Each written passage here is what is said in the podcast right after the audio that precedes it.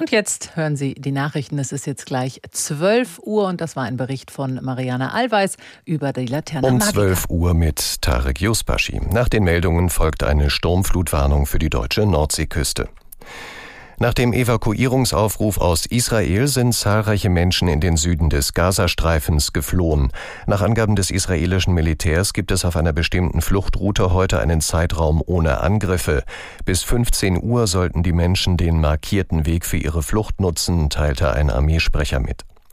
Tel Aviv-Korrespondent Björn Dake berichtet darüber, wie viele Menschen sich bislang auf den Weg Richtung Süden gemacht haben. Die Vereinten Nationen schätzen, dass das Zehntausende sind. Also es hatten sich ja schon vor diesem Aufruf äh, mehr als 400.000 Menschen schätzungsweise auf den Weg gemacht oder sie hatten ihre Wohnungen verlassen.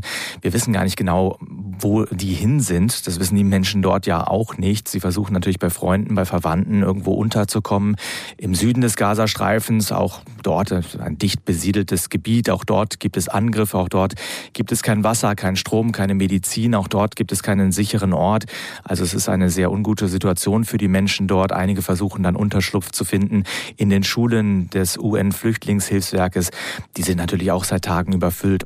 Nach ihrem Solidaritätsbesuch in Israel ist Bundesaußenministerin Baerbock in die ägyptische Hauptstadt Kairo weitergereist.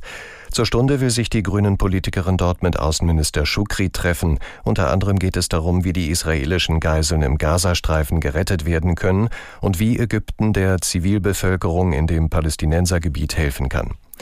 Der einzige Grenzübergang zwischen Gaza und Ägypten in Rafah ist derzeit gesperrt. Bei der Parlamentswahl in Neuseeland zeichnet sich ein überraschend deutlicher Sieg des oppositionellen Mitte-Rechts-Bündnisses ab. Die von Christopher Luxon geführte Nationalpartei und ihr Bündnispartner ACT errangen nach ersten Hochrechnungen 65 der 120 Sitze im Parlament. Die derzeit regierende Labour-Partei kommt demnach nur noch auf 32 Sitze. 2020 hatte sie noch einen Erdrutschsieg errungen. Ministerpräsident Hipkins stand zuletzt wegen der zunehmend schlechten wirtschaftlichen Entwicklung Neuseelands in der Kritik. Hipkins hatte im Januar Jacinda Ardern an der Spitze der Regierung abgelöst, die überraschend von ihrem Amt zurückgetreten war.